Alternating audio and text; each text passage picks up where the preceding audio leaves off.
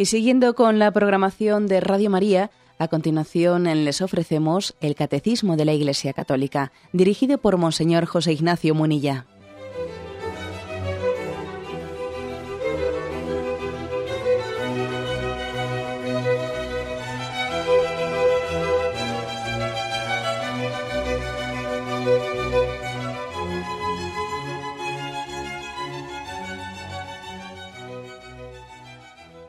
Cordial saludo a todos los oyentes de Radio María. Un día más, con la gracia del Señor, proseguimos el comentario del Catecismo de nuestra Madre la Iglesia.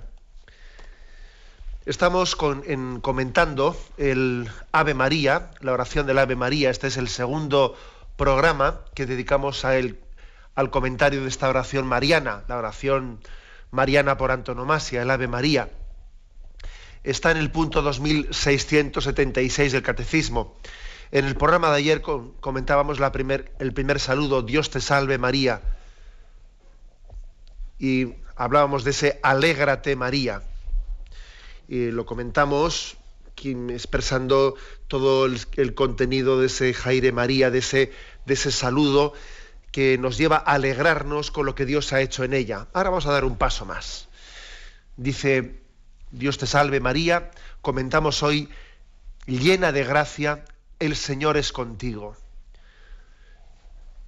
Esta segunda expresión que el catecismo eh, comenta conjuntamente, llena de gracia, el Señor está contigo. Bien, leo primeramente y luego comentamos. Llena de gracia, el Señor está contigo. Las dos palabras del saludo del ángel se aclaran mutuamente. ¿eh? Se refiere a llena de gracia y al Señor está contigo. Se aclaran mutuamente. María es la llena de gracia porque el Señor está con ella. La gracia de la que está colmada es la presencia de aquel que es la fuente de toda gracia. Alégrate, hija de Jerusalén, el Señor está en, medio de ti. María, en quien va a habitar el Señor, es en persona la hija de Sión, el arca de la alianza, el lugar donde reside la gloria del Señor. Ella es la morada de Dios entre los hombres concluye con una frase final, pero la leeremos posteriormente. Me centro en primer lugar en esa expresión llena de gracia.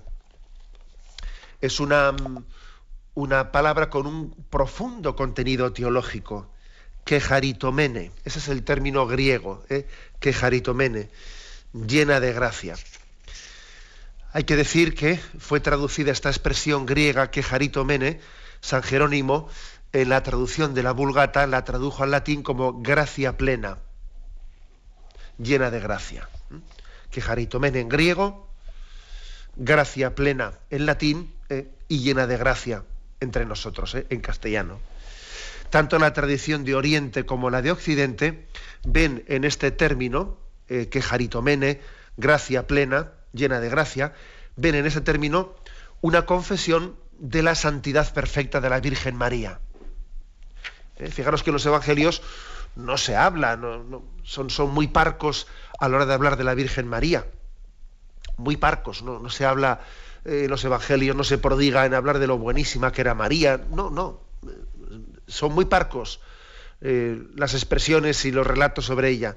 Pero sin embargo, en muy pocas palabras, en concreto en esta palabra, en la palabra llena de gracia, se indica perfectamente la santidad de María llena de gracia, que quiere decir que ella ha sido transformada por la gracia de Dios, ha sido gratificada, ¿eh?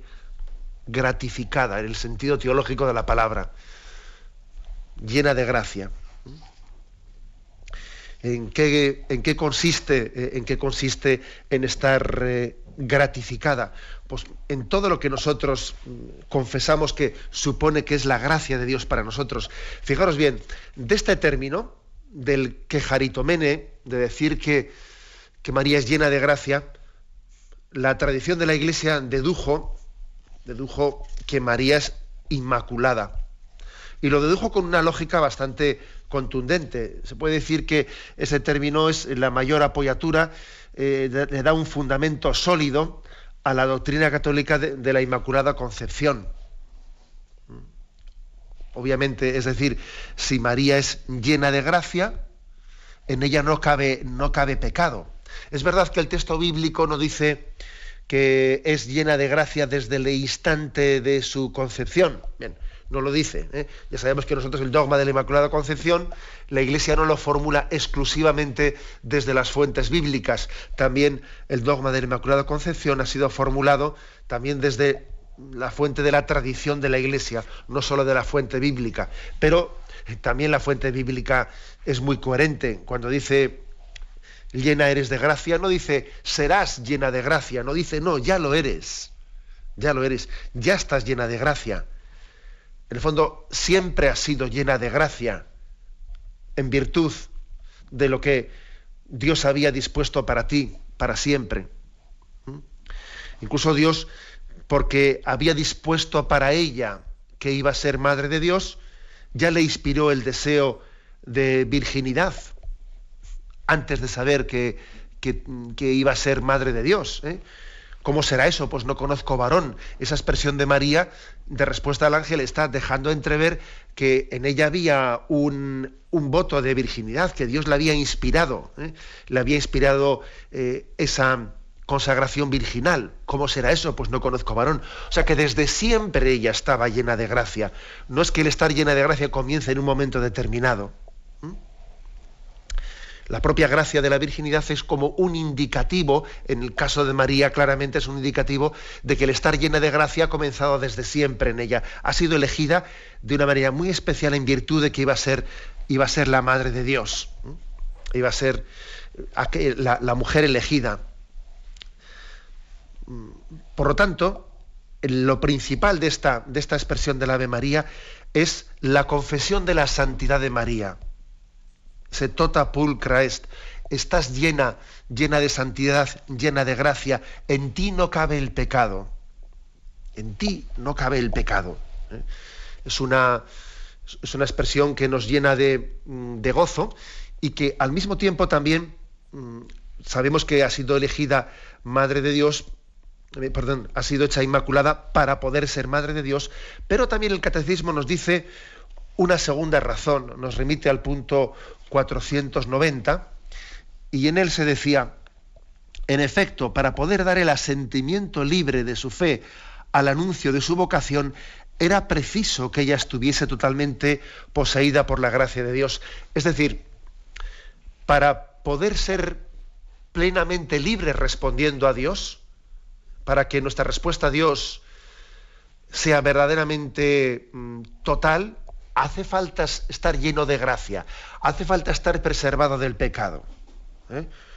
Nosotros muchas veces nos equivocamos cuando tenemos un concepto de libertad pues muy poco teológico y decimos que bueno, libertad es el que yo pueda elegir entre el bien o el mal, ¿no? Y sencillamente es el que yo pueda pecar o no pecar. Es un concepto de libertad bastante, vamos que casi es confundir libertad con con libre albedrío, pero no, eh, eh, libertad es la capacidad de abrazar el bien. Libertad es la capacidad que Dios ha dado al corazón humano de abrazar plenamente el don de Dios. Por eso la, la única criatura humana que ha habido plenamente libre ha sido la Virgen María. Eh, Jesucristo le pudo entregar a ella plenamente el, el don de la libertad porque estaba eh, libre perfectamente de pecado. Nosotros somos libres, sí, pero no totalmente libres, vamos a ser claros. ¿eh? Tenemos una libertad en lucha, ¿eh? en lucha. Una de las mayores luchas que tenemos en esta vida es para poder ser libres, para que el pecado no nos haga esclavos.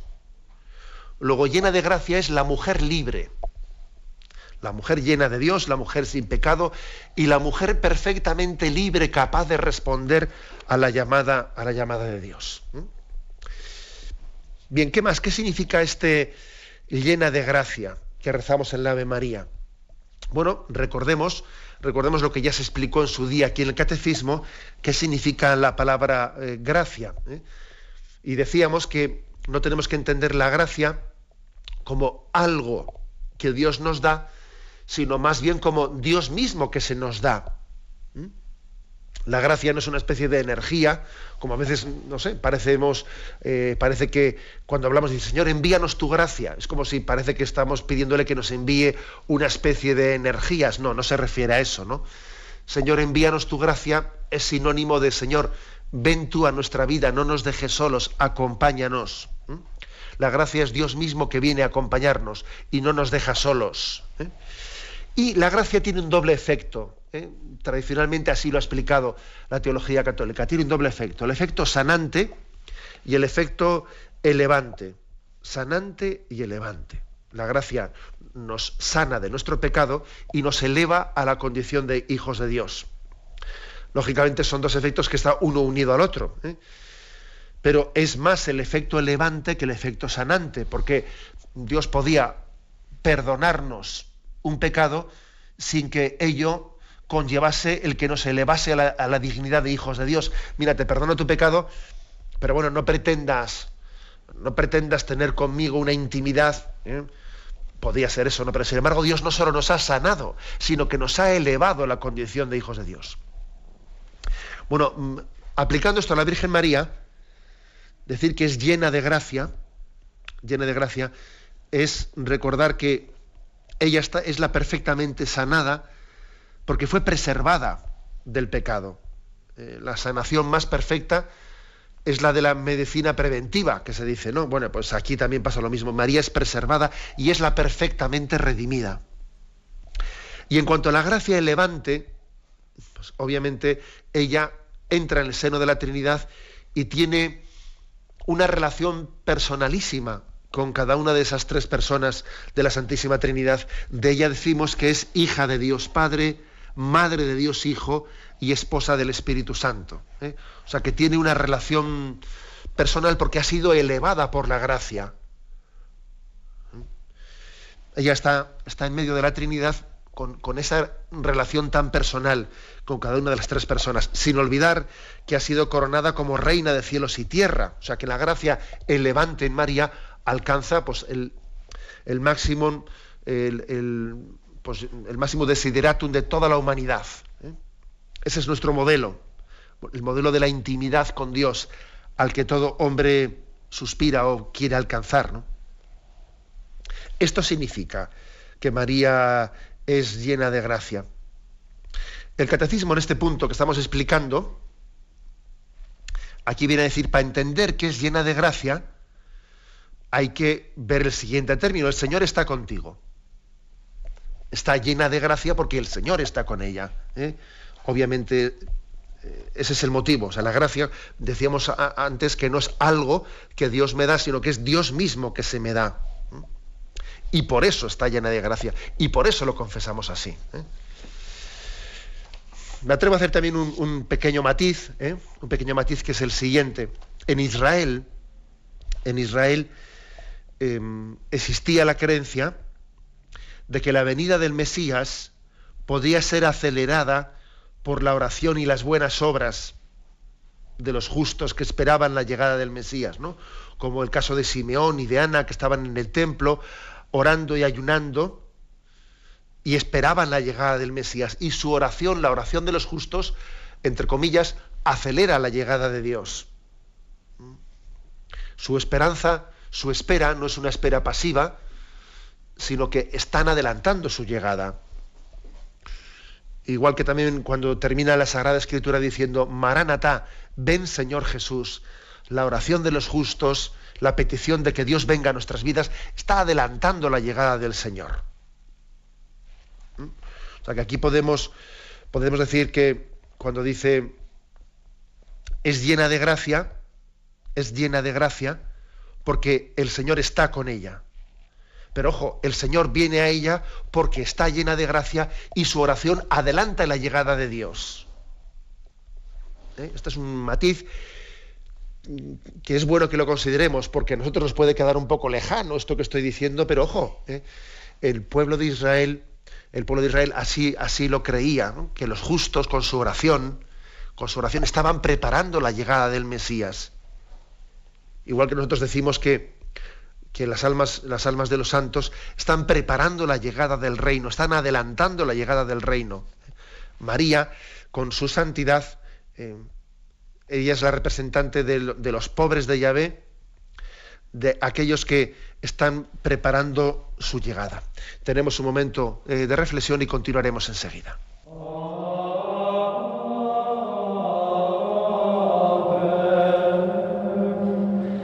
Oh.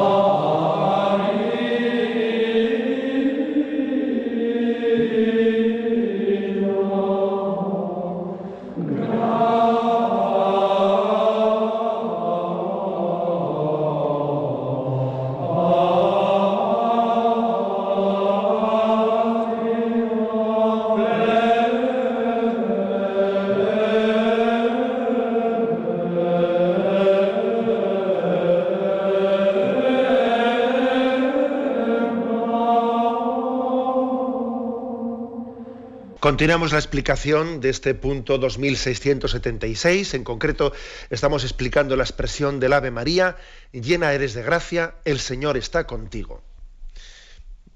Este punto, eh, dentro de, la forma de explayarse, nos habla de, de la siguiente expresión. Dice que María es invocada, María en quien va a habitar el Señor, es en persona la hija de Sión, es invocada como la hija de Sión, el arca de la alianza, el lugar donde reside la gloria del Señor. ¿eh?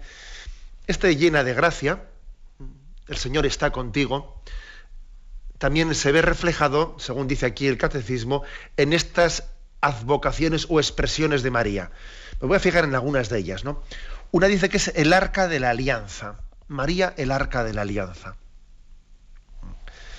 Verdaderamente me parece, sabéis que el arca de la alianza era la que transportaba las tablas de la ley y eran llevadas en esa arca de la alianza que el pueblo de Dios llevaba en sus hombros, llevaba en sus hombros y, y profesionalmente le acompañaba.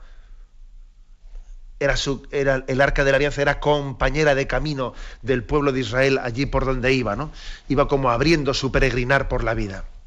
Bueno, pues esa es imagen de la Virgen María, de Santa María del Camino, que nos acompaña en el caminar que la llevamos con nosotros y ella nos enseña a llevar a Jesús dentro de nosotros. Ella lleva dentro de ella a Jesús y camina junto a nosotros para enseñarnos a ser portadores del don de Dios en nosotros. Por cierto, una, un detalle que a mí me parece, bueno, pues eh, significativo. Significativo. Acordaros de aquella famosa diatriba o aquel momento en el que Jesús está, está enfrentándose a un sector de los judíos cuando les dice, cuando le acusan, le acusan de que de que le ha dicho tú, de que va a destruir el templo. Y Jesús dice que ese templo será reconstruido en, en tres días y se refiere al templo de su, de su cuerpo. Fijaros lo que supone que el templo de Jerusalén no haya sido, mm, no haya sido eh, a lo largo de los siglos reconstruido providencialmente aquel templo de Jerusalén que representaba la presencia de Dios entre nosotros, no ha sido reconstruido, ni parece que vaya a poder serlo, ¿no? Basta ver ese conflicto de la esplanada de las mezquitas, etcétera, ¿no? Hay todo un símbolo en ello, porque el, el verdadero templo es el templo de Jesucristo. La humanidad de Jesucristo, Él es el templo de Dios, en Él habita la plenitud de la divinidad. Algo así pasa con el arca de la alianza. ¿eh? Ese arca de la alianza desaparecida, que, muchas veces se hace de ello motivo de, película y de dónde estará el arca de la alianza. ¿no? Ese arca de la alianza que a veces buscamos como si fuese una especie de búsqueda arqueológica. Bueno, yo no digo que no se pueda buscar arqueológicamente, ¿no? Pues el arca de la alianza, pero yo me, me refiero a su significado espiritual que esa arca de la alianza desaparecida que los arqueólogos buscan es María, es la Virgen María. Igual que algunos se equivocan cuando pretenden eh, buscar el, a Dios en la reconstrucción del templo de Jerusalén, cuando el auténtico templo es el cuerpo de Jesucristo, es la humanidad de Jesucristo, también a veces nos dispersamos y perdemos, eh, y perdemos la noción hablando de una búsqueda de, una, de un arca de la alianza perdida, cuando en María, en María tenemos esa arca de la alianza. es un, símbolo, un símbolo, pero cargado de significado, ¿eh? que aquí el catecismo nos ofrece para entender qué significa llena de gracia. El arca que lleva dentro de sí las, las tablas de la ley, que lleva al autor de la ley, que lleva a Jesucristo. Al mismo tiempo se le llama a ella morada de Dios entre los hombres. Ella es la morada de Dios entre, nosotros. En consonancia con la anterior, arca de la alianza, es la morada de Dios entre los hombres. La Virgen María nos ayuda a entender el misterio de la inhabitación al que estamos llamados. Dios inhabita en el corazón de los que viven en gracia. A veces se nos olvida la segunda parte, eso de en los que viven en gracia. Ojo que con nuestro pecado espantamos la presencia de Dios. ¿Eh? La presencia de Dios, la presencia de inhabitación no puede ser, no puede tener lugar cuando estamos en pecado. Porque quiere ser una, una, una inhabitación, una presencia en la libertad. O sea, Dios no se impone. Dios llama a la puerta. Y cuando estamos en pecado le estamos diciendo, no te abro, no, no hay sitio para ti en la posada, vete a otro lugar. O sea, no es que Dios no quiera entrar, es que nosotros no le abrimos la puerta para que entre. Entonces la, entonces la Virgen María, en esta llena de gracia, nos está recordando que estamos llamados a vivir la inhabitación, a que Dios habite dentro de nosotros. Entonces la clave de nuestra vida es vivir en gracia. Cada vez que decimos en el Ave María, llena eres de gracia, le estamos pidiendo implícitamente, ayúdame a vivir en gracia, para que Dios inhabite dentro de mí y que yo no lo espante, que yo no le mande, ¿no? Le mande a otro lugar, como diciendo, no hay sitio para ti en esta posada. O sea, que María es morada de Dios entre nosotros y, es toda, ¿eh? todo un referente, todo un recordatorio de cómo estamos llamados a que Dios viva en nosotros. doy un paso más ¿eh? en este comentario. Llena eres de gracia, el Señor está contigo. ¿eh? Vamos a también explicar qué significa esta expresión de el Señor, el Señor está contigo. Bien, mm, en primer lugar, me atrevería a decir lo siguiente, ¿no? que es una fórmula, el Señor está contigo, que la encontramos con frecuencia en el Antiguo Testamento. El Señor está contigo. Y para entender mm, lo que le dice a María, siempre es bueno ver pasajes eh, del Antiguo Testamento en el que utiliza la misma fórmula. Por ejemplo, es una fórmula que en el Antiguo Testamento casi casi se utiliza exclusivamente cuando se trata de darle a una persona un mandato difícil de cumplir, un mandato que supera la capacidad del hombre, cuando este, eh, pues, pues no, es una, una, misión que supera las propias fuerzas. ¿no? Por ejemplo, cuando Dios le dice a Moisés que deberá conducir a su pueblo fuera de Egipto, allá en Éxodo 3:12, le dice, ahora pues ve, yo te envío al faraón para que saques a mi pueblo, los israelitas de Egipto. Dijo Moisés a Dios, ¿quién soy yo para ir al faraón y sacar de Egipto a los israelitas? Respondió, le responde Yahvé a Moisés, ¿eh? yo estaré contigo. Y esta será para ti la señal de que yo te envío. Cuando hayas sacado al pueblo de Egipto, daréis culto a Dios. El Señor está contigo, yo estaré contigo, Moisés, no tengas miedo. Fijaros, ¿eh? una expresión una expresión dicha a Moisés que luego eh, el ángel se la dice a María. O por ejemplo, Josué capítulo primero, versículo 9. Eh, Josué recibe la misión de atravesar el Jordán eh, con los israelitas.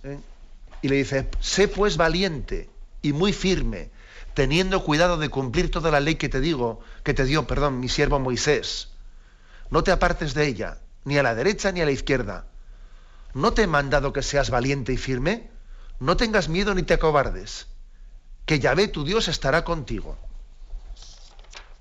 El Señor está contigo. ¿eh? Y hay más textos también. ¿eh? Por ejemplo, cuando el ángel le anuncia a Gedeón que ha de liberar a su pueblo de las manos de los madianitas, eh, y lo tenéis en jueces 6.12, le saluda con estas palabras, Yahvé está contigo, valiente héroe, Yahvé está contigo. Entonces también en este pasaje el ángel le dice a María, ¿no? El Señor está contigo. Es como si le estuviese diciendo, valiente, valiente María, el Señor está contigo. Y alguno puede decir, bueno, pero valiente, ¿por qué? O sea, la Virgen María, ¿qué, qué batalla tenía por delante? ¿no? Lo de Moisés, ya entendemos que él tenía que sacar a los israelitas de Egipto, o Josué tenía que atravesar el Mar Rojo, o, Gedeón tenía que enfrentarse con los madianitas. ¿A qué se refiere cuando el ángel le dice a María, el Señor está contigo, sé valiente, ¿no? ¿A qué se refiere a la maternidad? Hombre, pues sí, la verdad es que ser madre es ser valiente, ¿eh? Claro que ser valiente, ser madre. Ayer, por cierto, recibí la visita de una madre, de una mujer que en un momento determinado le pregunté, ¿cuántos hijos, eh, ¿cuántos hijos ha tenido usted? Y me dijo ella, trece. Madre mía. entonces yo, la verdad es que se me ocurrió decirle lo que me salió espontáneamente, es decirle, qué valiente. Me salió decir esa palabra, ¿no?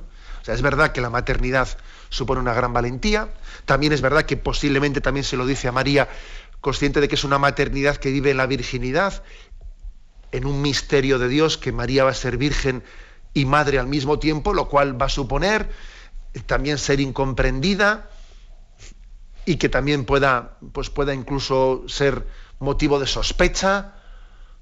Acordaros de cómo, José eh, decide repudiarla en secreto porque antes de convivir con ella resultó, etcétera, etcétera. Entonces, también posiblemente por eso le dice, el Señor está contigo, sé valiente.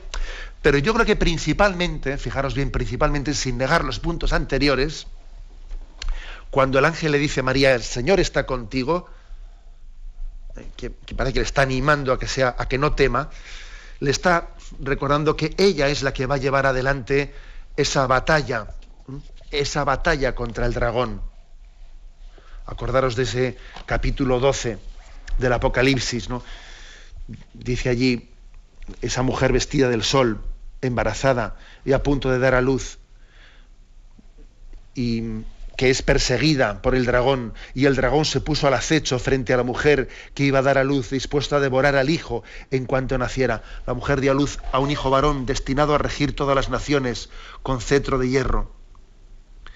La mujer huyó al desierto, a un lugar preparado por Dios. Esa mujer que es valiente y no se arredra luchando contra Satanás, esa mujer que pisa la cabeza de la serpiente, lo hace con la valentía propia de quien ha recibido de Dios este mensaje. El Señor está contigo, no temas, no temas.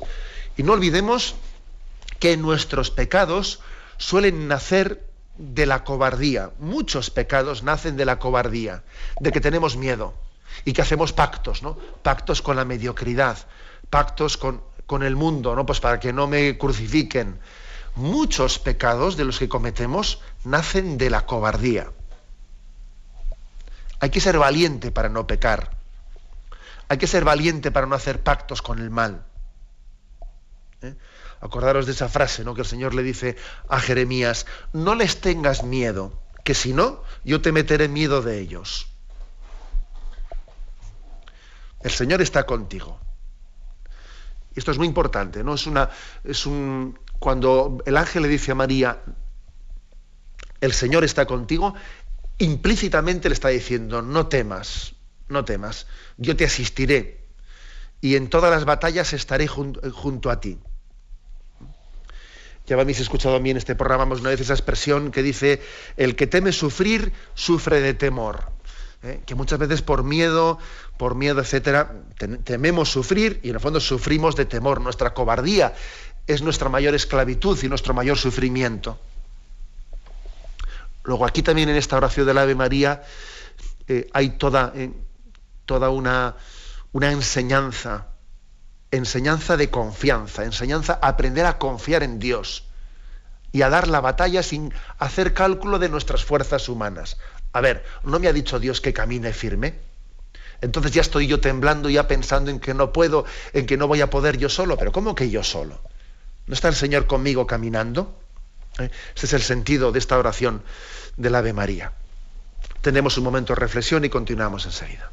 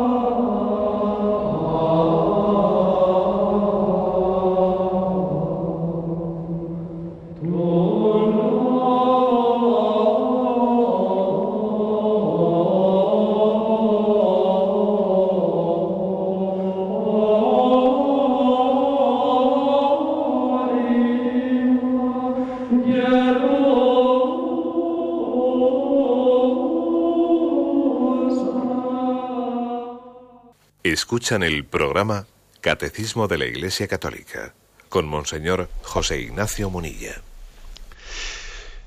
Continuamos la explicación en el punto, dentro del punto 2676 de esta parte del Ave María. Si en el día de ayer explicamos Dios te salve María, hoy estamos explicando llena eres de gracia, el Señor está contigo. Y en la última intervención nos hemos centrado en ese el Señor está contigo.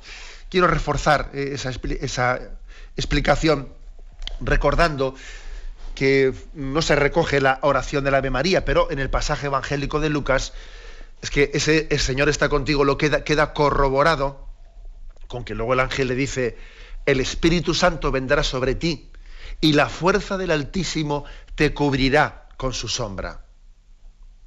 O sea, es decir, el Señor está, pero además te estoy ya anunciando que va a estar de una forma especial. Hay una promesa de asistencia del Espíritu Santo en esa misión que María está recibiendo. Y esto es una, una evocación de la promesa del envío del Espíritu Santo que hizo Jesús antes de ascender a los cielos. Él nos dice, no os dejaré solos, os enviaré el Espíritu Santo, os enviaré el Paráclito. Hasta incluso llega a decir, os conviene que yo me vaya, para que así venga a vosotros el Paráclito. Luego, cuando rezamos el Ave María y escuchamos ese, el Señor está contigo, también tenemos que recordar esa promesa cumplida sin duda alguna, cumplida, pero que también al mismo tiempo es todavía, ¿no? Porque esa llegada del Espíritu Santo no es puntual, sino que durante toda nuestra vida se está renovando, ¿no? El Señor está contigo y el Señor quiere estar contigo de una manera más intensa. El Espíritu Santo vino, viene y vendrá. No nos dejará solos. O sea, no estamos huérfanos. No estamos huérfanos de la vida espiritual.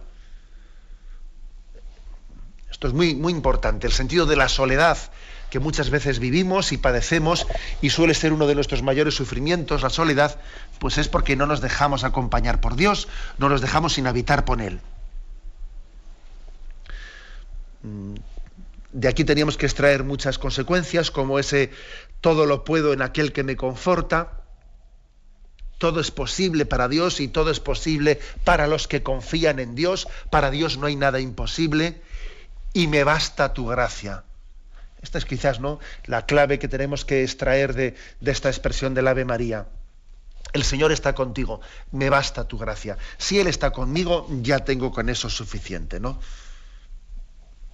Él me irá indicando lo que quiere de mí y yo no me voy a, marcar otros objetivos que el dejarle que Él esté conmigo y me vaya Él indicando ¿no? el camino de mi vida. Me basta tu gracia. Me basta que tú estés conmigo, me basta que tú estés aquí. Esta es eh, la clave de la, vida, de la vida cristiana, en tener puesto el corazón en lo esencial, no en lo circunstancial. No, yo tengo puesto el corazón en que Dios está conmigo. Luego veré a ver si se cumplen estos planes, veré a ver si estas cosas me salen como yo había pensado. Bien, bien, bien, pero todo eso ya es secundario, ¿eh? Todo eso es secundario. No vaya a ser que pongamos el corazón en todo lo secundario, en mis planes, en que las cosas sean como ya había soñado, como ya había pensado, de manera que paradójicamente lo accidental sea que Dios está conmigo. No, mira, mira, eso no puede ser. Si yo esta mañana he celebrado la Eucaristía, lo esencial del día es que Cristo está conmigo, que yo estoy con Él. Luego ya veré a ver qué pasa el resto del día, ¿no? Pero lo esencial es esto, que Él está conmigo. ¿Mm? Y concluye concluye el catecismo añadiendo esta expresión. Llena de gracia, se ha dado toda, o sea, María se ha dado toda al que viene a habitar en ella y al que ella entregará al mundo. Es decir, después de haber explicado el llena de gracia, el Señor está contigo, aquí el catecismo nos quiere recordar que precisamente porque ella está llena de gracia, aquí hay un, aquí se está también, está como incoado el hágase en mí según tu palabra. Eh, la respuesta perfecta que María ha dado ante la llamada de Dios. ¿Mm? O sea, ¿qué le pide el mensajero de Dios a la doncella de Nazaret? Bueno, pues le pide el consentimiento para que el Espíritu Santo baje, baje a su pequeñez y acoja el amor infinito de Dios. Le pide que haga, grandes sacrificios, le pide que haga... No, no. O sea, lo que le pide es la entrega plena de su corazón. Le pide que le dé su humanidad, que se entregue sin condiciones en su cuerpo y en su alma, que le entregue vida, su, su vida diariamente, en su vida ordinaria, que desde las palpitaciones de su corazón, desde sus aspiraciones, o sea, que sea entregada a Dios. Sea, no le pide que le entregue cosas, le pide que, que le entregue su corazón, su vida, sus aspiraciones, sus proyectos, ¿no? Que le entregue lo que somos, porque a veces tenemos el riesgo de hacer ofrendas a Dios que casi son una especie de suplantación de la ofrenda de nuestra vida. Eso es un peligro terrible. ¿eh? Voy a hacer una promesa de ofrecerle a Dios no sé qué, madre mía. A ver si eso que le ofreces es expresión de la ofrenda de tu vida o es un sustituto. ¿eh? Por no ofrecerte tú, le ofreces lo otro. Aquí lo que, se está remarcando es que ella es la que se ha dado. Ella es la que se ha dado como respuesta. Dios le da su gracia y ella que, ha dado. Bueno, pues no, sencillamente no es que le haya dado algo. Ella misma se ha dado como respuesta a la ofrenda de gracia. Por lo tanto, el Espíritu Santo nos pide que le entreguemos lo que somos, lo que somos. En realidad, solo es estéril quien vive sin amor, y el amor es la respuesta al amor de Dios. Y el amor es, es creador y es portador de vida. ¿eh? María de Nazaret ha dicho un sí, un sí que la ha hecho, la hecho fecunda para la vida del mundo. Y aquí, de aquí extraemos una gran, una gran enseñanza, la confianza que nos inspira, que nos inspira el ser lo que Dios quiere de nosotros, sea grande o sea pequeño nuestro destino. Eso es lo de menos. Pero el ser lo que Dios quiera que yo sea, eso, eso madre mía, eso nos hace, eso hace que uno esté perfectamente centrado en nuestra vida. Señor, lo que tú quieras, como tú quieras, cuando tú quieras, hágase. Hágase. O sea, el hágase, según tu voluntad, según tu palabra, es la respuesta proporcional al llena de gracia, el Señor está contigo. Es lo lógico, claro. O sea, es, la única respuesta posible al amor de Dios que te dice llena de gracia. Pues uno dice, ¿qué voy a decirte? Pues hágase. O sea, que lo lógico es que, el, rezo del Ave María, bien rezado, nos inspire la confianza plena en Dios, de lo que. de, la vocación a la que hemos sido llamados. No importa que nuestro destino sea grande o pequeño a los ojos del mundo, eso es anecdótico. La clave está en que hagamos lo que ha hecho la Madre de Dios. Tener confianza en Dios siempre. Suceda lo que suceda, fiarse de Dios. Yo estoy convencido que si le preguntásemos a María, ¿tú qué es lo que hiciste? Ella diría, yo, yo no hice más que fiarme de Dios, no hice nada más. ¿Eh? Estamos pues hablando aquí de las bodas de Dios con una doncella, con una doncella que es que quiere ser representante de todo el género humano,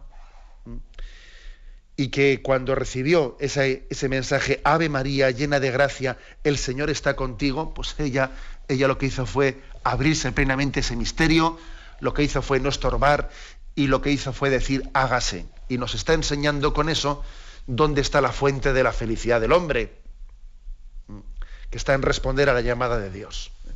Tal es ¿eh? la enseñanza del, del Ave María, eh, que en esta expresión llena de gracia el Señor está contigo, el catecismo nos ha querido hoy pues, un poco explayar. Lo dejamos aquí, continuaremos si Dios quiere todavía con esta explicación del, Ave María, que en el Catecismo se, explican dos puntos en el 2676 y el siguiente punto el 2677. Pero como digo, iremos, como el propio Catecismo hace, pues explicando párrafo por párrafo. Dejamos para el próximo día la expresión bendita tú entre las mujeres y bendito el fruto de tu vientre Jesús. Damos ahora paso a la intervención de los oyentes. Podéis llamar para formular vuestras preguntas al teléfono 917-107-700. 917-107-700.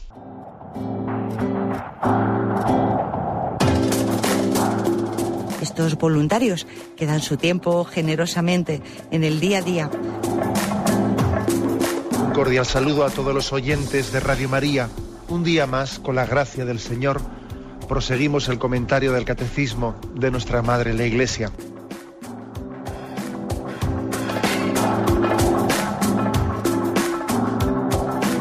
Porque le has quitado la única manera de protesta que tiene. O sea que cuando hay un dolor fuerte no hay que tomar analgésicos, hay que ir no, no, directamente hay que al tomar, médico. no, sí, hay que bien, ir pero no analgésicos fuertes para que se cometa el error de bloquear la defensa y no poder llegar al diagnóstico. Bien, bien. ¿Le gustaría tener sus programas favoritos de Radio María para escuchar en cualquier momento? Llame y pídanos el programa que más le interesa en cualquiera de sus emisiones. Recogeremos su petición y sus datos completos para hacer el envío. Solo necesita un lector de CD o DVD que admita el formato de compresión MP3. Llame al 917-107-700 y atenderemos su petición encantados. Tome nota. 917-107-700. Radio María, más cerca de usted.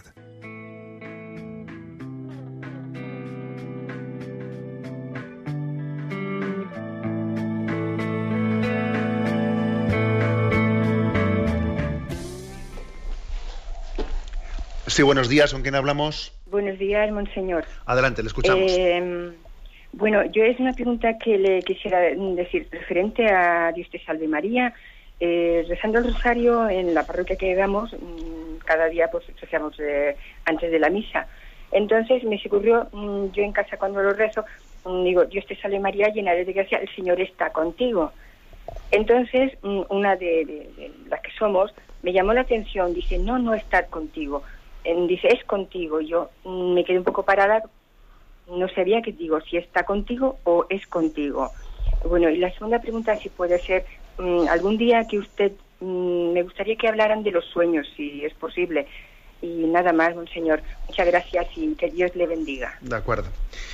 Mire, eh, la traducción que tenemos estandarizada entre nosotros en castellano es El Señor está contigo. Pero si uno lee aquí el catecismo, la explicación, eh, curiosamente aquí dice El Señor es contigo, que puede ser como una traducción más eh, literal. Es contigo. Bueno, ¿eso qué quiere decir? Pues quiere decir sencillamente que no es tan fácil hacer eh, traducciones cuando uno cambia de idioma es bastante complicado el precisar las palabras porque hay términos entre el ser y estar que los idiomas no, tienen matices distintos en un idioma y en el otro. Obviamente nosotros no vamos a cambiar eh, la expresión estandarizada del Señor está contigo. ¿eh? Siempre el, el rosario lo rezamos así, ¿no? El Señor está contigo. Pero el hecho de que aquí mismo en el catecismo, ¿eh? pues diga la expresión el Señor es contigo, porque aquí habla más literalmente, ¿eh? y eh, se precisa más literalmente la traducción, nos viene a hacer, nos viene a caer en cuenta de que no hay distinción entre el estar y el ser. Porque la palabra estar, la palabra estar, pues es una palabra más transitoria. Ahora está, ahora no está. Pero es que en María la presencia de Dios es permanente. Es que Dios está en ella, vive en ella, es que ella está llena de Dios. O sea, no es una presencia transitoria, sino que ella es la morada de Dios entre nosotros. ¿eh? Por eso eh, tiene pleno sentido el decir el Señor es contigo, no únicamente Él está, ¿eh? Él está contigo. Pero con esto no quiero decir yo que estemos nosotros cuando recemos el rosario cambiando la fórmula que reza todo el mundo, que también yo creo que tiene un, ¿eh? tiene un valor grande el que recemos de una manera comunitaria con palabras comunes y no cada uno siendo un poco original por su cuenta, ¿no?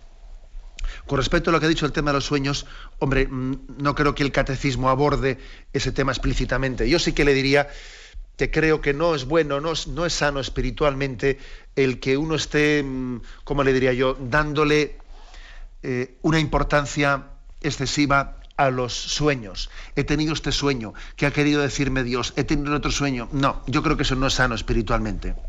Y es verdad que a uno me dirá, bueno, pero en la Sagrada Escritura también el Señor a veces se revela por sueños. Bien, de acuerdo, sí existe tal cosa, pero mm, eso es algo extraordinario que no debemos nosotros de pensar que, la fórmula habitual que Dios tiene de comunicarse sea en los sueños.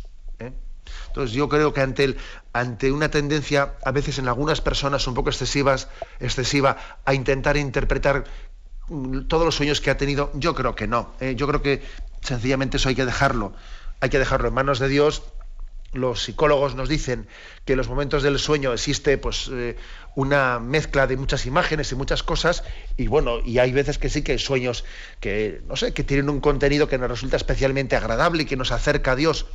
Pero sin pretender hacer de eso una tesis no sin pretender hacer una tesis en el sentido de que extraigamos de ahí la consecuencia de que Dios me ha querido hacer una revelación y tal. Hombre hay que ser prudente ¿eh? hay que ser prudente en esas en esas consideraciones Adelante, vamos a pasar un siguiente oyente. Buenos días. Hola, buenos días, monseñor. Sí, adelante, le escuchamos. Sí, mire, monseñor, yo quería hacerle dos preguntitas muy rápidamente. Bueno, este, conocemos, yo desde muy pequeña he escuchado hablar esto de, bueno, de las apariciones de Fátima y que es una cosa que ya está reconocida por la Iglesia hace muchísimos años. Bueno, pues y yo tengo especialmente mucho cariño por la Virgen María y siempre trato pues de rezar, bueno, rezar a Dios y siempre a la Virgen también, el rosario y todo esto. Y ayer yo de mañana muy temprano me levanté con la alegría que era 13 de mayo, con el recuerdo de que ella un día bajo del cielo ese día. Y me fui a la misa y yo esperaba escuchar, aunque sea una palabra que, que se dijera eh, en la iglesia sobre ella. Entonces, la verdad es que no escuché nada. Eh, en memoria de la Virgen, de que un día, bueno, sea lo que sea, bueno, según eh, sé que ella vino para hablar y, y, pedir por porque las personas seamos mejores, la conversión de los hombres. Bueno, esperaba algo, pero no escuché nada. Por favor, ¿podría aclararme un poquito esto? Bien. Sí, pues miren, se lo aclaro. Vamos a ver, eh, como usted bien ha dicho, el discernimiento de la Iglesia sobre las apariciones de Fátima, pues se produjo y la Iglesia entendió que, bueno, pues que, en esas apariciones hay muchos elementos pues, para entender que, pueden tener veracidad y sobre todo que no se muestra nada contrario en ellas a el mensaje de la Sagrada Escritura y al mensaje de la revelación. En ese sentido se dice que la Iglesia ha aprobado las apariciones de Fátima, no en el sentido de que creer en las apariciones de Fátima sea un dogma de fe, ¿eh? porque la Iglesia nunca obliga a creer en lo que son revelaciones particulares. ¿eh? Por ejemplo, si alguien dijese que él no cree en que la Virgen se apareciese en Fátima, no cabe llamarle hereje, no, no cabe llamarle tal cosa, ¿eh? porque, bueno, porque no está sometido a un dogma de fe. Entonces, digamos que mm, desde, este, desde este punto de partida eh, mm, no existe una liturgia, por ejemplo, el 13 de mayo, no existe una liturgia, para entendernos, que sea preceptiva, obligatoria, como por ejemplo cuando celebramos la liturgia del Corpus Christi o otras liturgias que son con fundamento bíblico y reconocido por la liturgia. Más bien es una liturgia, sí se puede hacer memoria de la Virgen de Fátima, es una memoria libre. El sacerdote al que fue usted a visitar no, no hizo ninguna mención. Hombre, no creo que sería porque él, porque él no creyese en la... Eh, pues en, la veracidad o en la autenticidad de las apariciones de Fátima. No creo que sea por eso. Yo francamente sí lo hice. ¿eh? yo sí lo hice y además dije, vamos a unirnos al Papa, que está en Fátima, etcétera. Es decir, no hay una obligatoriedad litúrgica de hacer esa memoria. Pero yo pienso que, pues que sí que es, mm, de no ser que haya una coincidencia con otra fiesta litúrgica que tiene que ser obligatoriamente celebrada, yo creo que hacer una mención y, especialmente en esta ocasión uniéndonos al Papa, pues sí que es muy conveniente, ¿no? O sea, es decir, que ese sacerdote no cometió, para entendernos, ninguna incorrección de las normas litúrgicas, pero posiblemente yo creo que sí que le faltó una pedagogía, ¿no? Eh, que conviene ciertamente eh, al pueblo de Dios también introducirle pues en, los misterios de María cuando además el Papa está, presente de, esa forma. ¿eh? Ahora, también como digo, pues de una manera matizada y prudente, tal y como yo les he puesto el tema.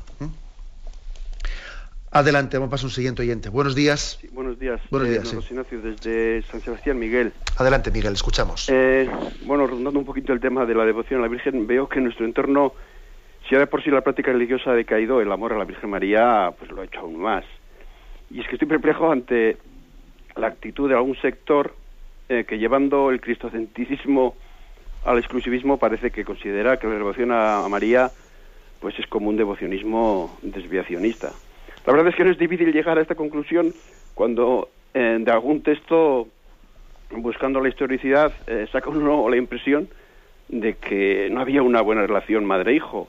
Por ejemplo, se dice que, que la madre y los hermanos de Jesús lo consideraban a este loco, o que la frase de el que no odie a su padre y a su madre no puede ser discípulo mío es una frase literal. O incluso que es difícil aceptar la historicidad del Evangelio de San Juan sobre la presencia de la madre en la cruz. Claro, todos estos conceptos me han dejado totalmente confundido. ¿eh? No sé qué puede decirnos al respecto. Gracias. Bueno, yo no sé si, si el motivo de que haya decaído esa fe y devoción mariana ¿eh? esa fe devoción mariana, es por, esos, es por esos textos. La verdad es que yo no sé si comparto eso. ¿eh? Es verdad que esos textos hay que explicarlos bien para ayudar también a entender nuestra devoción mariana, ¿no? Pero a mí me parece que la devoción a, la Virgen María eh, ha decaído más bien por otro, por otro motivo. Y yo me atrevería a decir que es el siguiente, ¿no?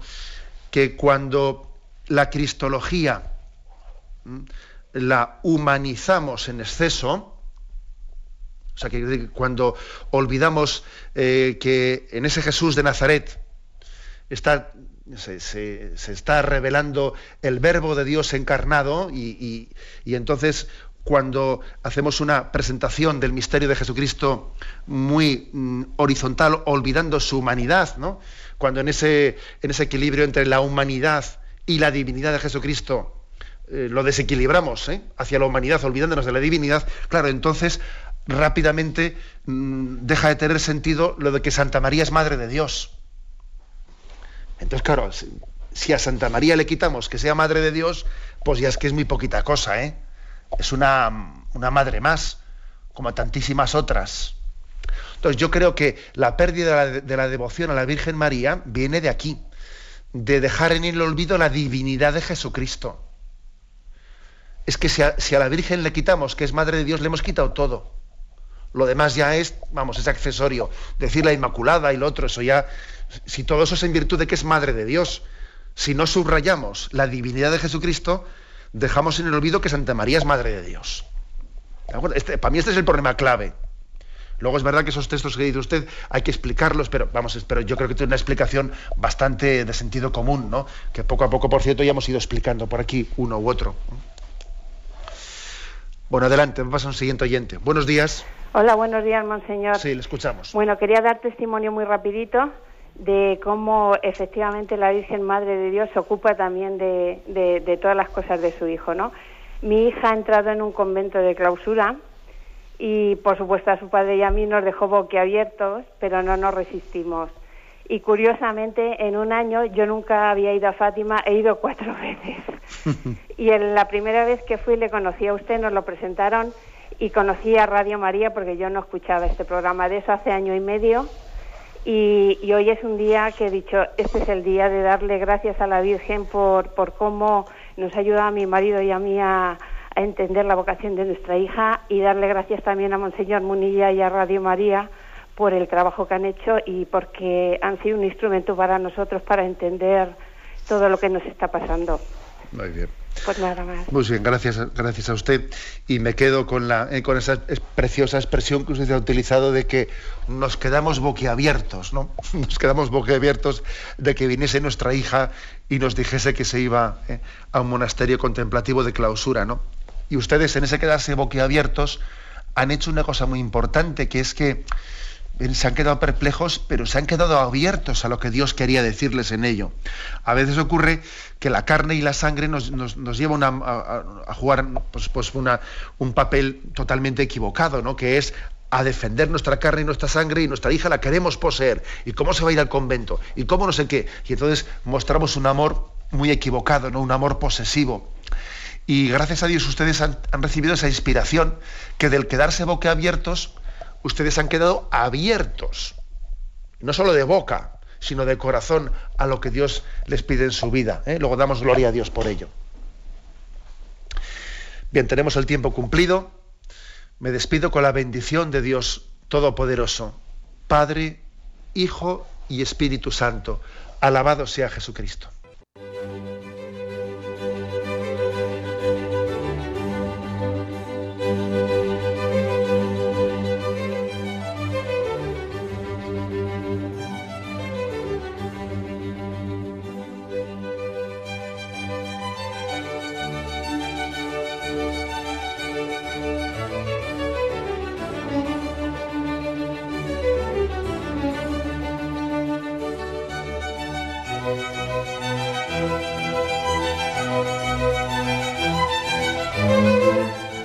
Han podido escuchar en Radio María el Catecismo de la Iglesia Católica, dirigido por Monseñor José Ignacio Munilla.